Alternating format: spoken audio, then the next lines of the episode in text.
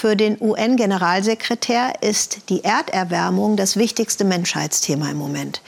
Deshalb hat, hat er jetzt zum UN-Klimagipfel nach New York eingeladen. Aber wer hat eigentlich genug Glaubwürdigkeit, um den Klimawandel zu dokumentieren mit Fakten aus dem eigenen Leben? Ein Bewohner aus den Anden, der seine Berge wegschmilzen sieht oder ein Eiskletterer in Kanada? Sie werden gleich hier zu Wort kommen. Christiane Meyer. Extremsportler Will Gett hat eine Mission. Seit der Kanadier bemerkte, dass das ewige Eis immer schneller schmilzt, will er dieses Wissen weitergeben. Vom Kilimanjaro in Kenia bis nach Grönland hat er Dutzende Gletscher bezwungen. Gletscher, die vor ihm regelrecht dahinschmelzen.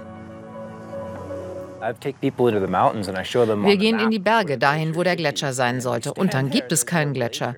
Wir müssen den Menschen den Klimawandel zeigen, nicht mit Grafiken und Wissenschaft, sondern direkt. Es passiert jetzt.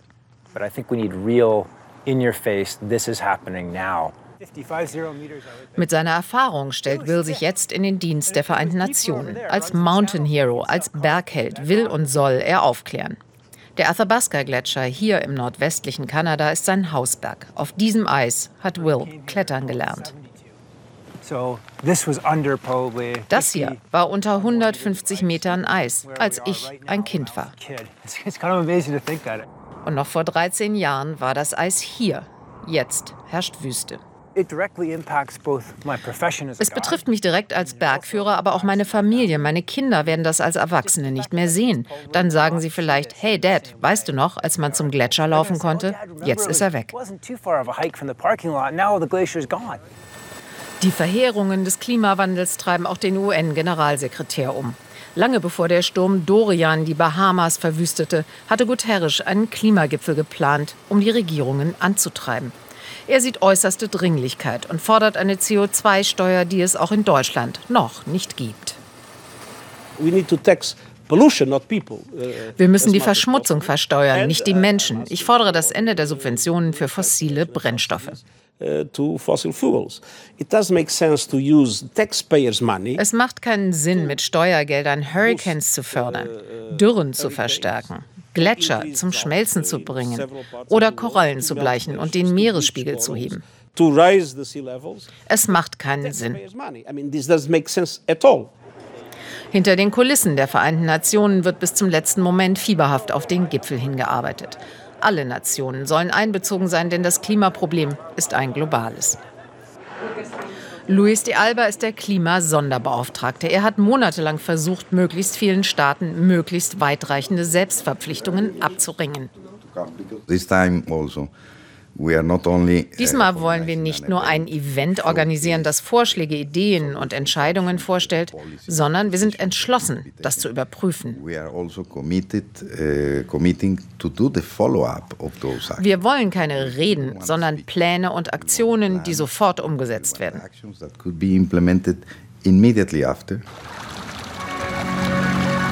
Aber auch schnellstes Handeln kann nicht umkehren, was an den Gletschern bereits geschieht. Der UN-Klimaheld Will erklärt uns, dass die Eistemperatur steigt und die Schmelze sich jedes Jahr beschleunigt. Kein tiefer Winter und kein Sofortprogramm können das noch stoppen.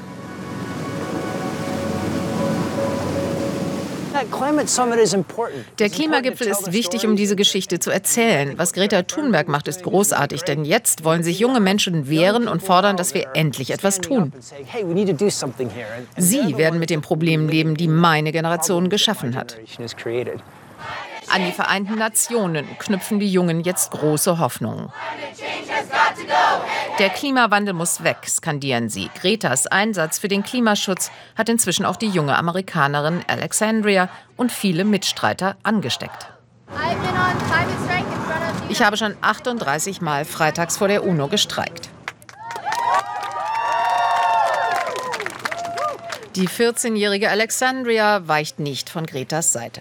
Im Raum der Generalversammlung der Vereinten Nationen besichtigen beide schon mal das Podium, von dem aus Greta auf dem Klimagipfel zu den Staats- und Regierungschefs sprechen wird, damit sie die Dringlichkeit endlich begreifen.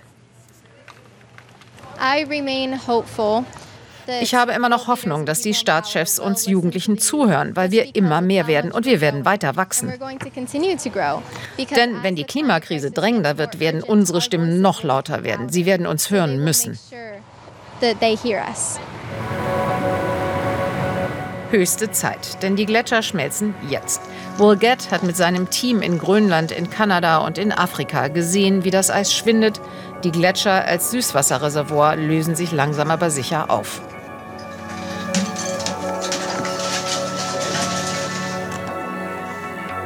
Hier am Ausläufer des Athabasca-Gletschers war das Eis noch vor wenigen Jahren 150 Meter dick. Nicht mal das taugt vielen Klimaleugnern als Beweis. Sie nehmen den Klimawandel einfach nicht ernst, bis Hurricanes ihr eigenes Zuhause zerstört und es zu heiß wird, um dort zu leben. Wir werden wohl ein paar sehr katastrophale Ereignisse erleben, bevor sie das begreifen.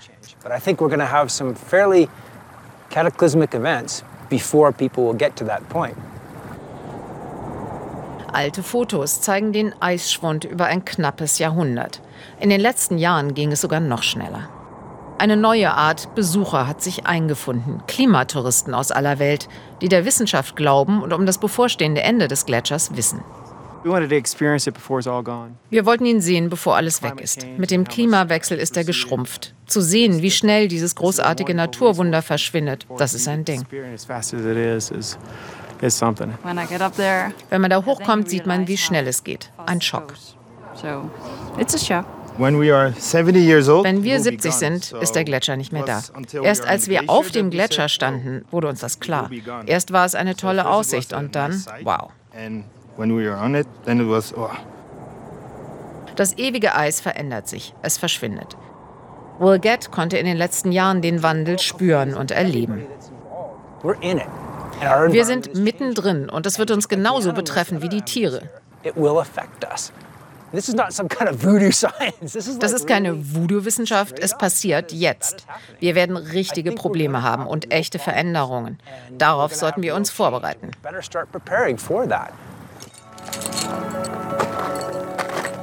Dass die Welt in 50 Jahren nicht mehr aussehen wird wie heute, ist Will längst klar. Ob die Menschheit den Wandel gestalten kann oder nur erleidet, liegt aus seiner Sicht in unserer Hand. Vielleicht zeigen die Klimatouristen, die wir gerade gehört haben, genau das Dilemma. Man staunt über den Klimawandel und fährt dahin mit einem Bus, der natürlich diesen Wandel mit verursacht hat, sozusagen ein Klimadilemma. Da stecken vermutlich auch viele Staatschefs drin, die sich nun bei der UN treffen. Die Vereinten Nationen haben ihren Hauptsitz in New York. Sie wurden 1945 gegründet und haben 193 Mitgliedstaaten. Ziel ist, den Weltfrieden zu sichern, auf die Einhaltung des Völkerrechts und den Schutz der Menschenrechte zu achten. Ein wichtiges Gremium ist der UN-Sicherheitsrat mit 15 Mitgliedern, zurzeit auch Deutschland. Die USA, Russland, China, Frankreich und Großbritannien sind ständige Vertreter im Sicherheitsrat und mit ihrem Vetorecht können sie Entscheidungen und Resolutionen blockieren. Das war im Fall vom Syrienkrieg oft der Fall und im israelisch-palästinensischen Konflikt und bei Venezuela. Deutschland wird bei der UN durch Botschafter Christoph Heusgen vertreten. Er war zwölf Jahre lang der außen- und sicherheitspolitische Berater von Bundeskanzlerin Merkel. Also ich würde mal sagen, außenpolitisch sicherlich am engsten an der Kanzlerin dran bis 2017. Hallo, Herr Heusgen nach New York. Hallo, hallo nach Deutschland. Ähm, Herr Heusgen, wir sprechen ja jetzt genau zwischen dem weltweiten Klimastreik am, Wochen am Freitag und dem UN-Klimagipfel. Die Bundeskanzlerin wird ein neues Klimapaket zur UN mitbringen, was die Koalition hier als großen Wurf bezeichnet, sie selbst sogar als Paradigmenwechsel beschrieben hat. Wird sie damit den Ansprüchen des UN-Generalsekretärs gerecht, den Erwartungen an Deutschland? Auf jeden Fall. Deutschland wird hier immer als Wegbereiter in der Klimafrage gesehen und der Beschluss des Kabinetts und vorher der Grundsatzbeschluss bis 2050 ähm, Treibhausgas neutral zu sein in Deutschland, das wird hier gesehen als ein ganz, ganz wichtiges Signal, was genau zum richtigen Zeitpunkt zu diesem Klimagipfel, der morgen hier in New York stattfindet, kommt. Ähm, aber es ist ja kein richtiges Lenkungsinstrument mit äh, 10 Euro pro Tonne. Und ähm, selbst der UN-Generalsekretär hat ja gesagt, man müsste es eigentlich besteuern, den CO2-Ausstoß. Also äh, reden Sie das jetzt gerade so ein bisschen charmant schön? Nein, ich kann mich auch nicht hier von New York aus zu den Einzelheiten eines Paketes äußern, das ja sehr viel umfassender ist als gerade nur dieser Preis, über den Sie sprechen. Ähm, was ganz, ganz wichtig ist und was hier auch schon sehr gut ankommt, ist die Tatsache, dass jetzt ein Mechanismus geschaffen wird, der regelmäßig auch prüft, ob Deutschland auf dieser Bahn zur Erreichung des Ziels, über das ich eben gesprochen habe, bis 2050 ähm, Kohlendioxid neutral zu sein, dass Deutschland auf dieser Linie bleibt. Was kann der Klimagipfel bewirken, Herr Heusgen? Dieser Klimagipfel hat jetzt schon unglaublich viel bewirkt. Er hat ja bewirkt, dass in Deutschland ähm, zwei Tage vor dem Gipfel dieser ähm, wegweisende Kabinettbeschluss äh, getroffen worden ist. So ist das auch in anderen Ländern. Sie haben hier in New York eine Stimmung, die ich lange nicht mehr erlebt habe. Hunderttausende von Jugendlichen, die am Freitag und die gestern beim Jugendgipfel hier waren. Ähm, so viele Staats- und Regierungschefs und Minister sind ähm, noch nie nach New York gekommen, um diese Bedeutung dieses Gipfels auch herauszustellen stellen. Also das wird schon ein ganz, ganz wichtiger Tag morgen und viele Staats- und Regierungschefs kommen hierhin, um ähnlich wie Deutschland zu sagen, wie sie dieses für die Menschheit so unglaublich wichtige Problem angehen und konkret angehen. Herr Heusgen, letzte Frage. Was können Sie mit Sitz im Sicherheitsrat eigentlich in einer UNO, wo es auch um zuerst ich geht, ähm, was können Sie da eigentlich bewirken? Was kann Deutschland bewirken?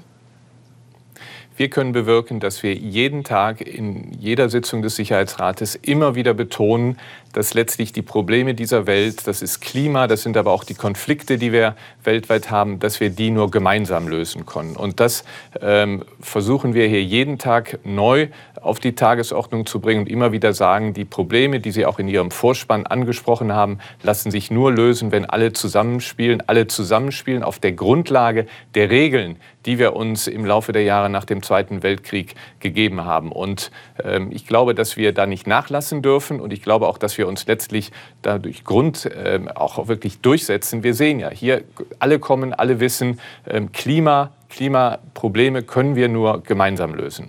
Danke, Herr Heusgen, und schönen Gruß nach New York.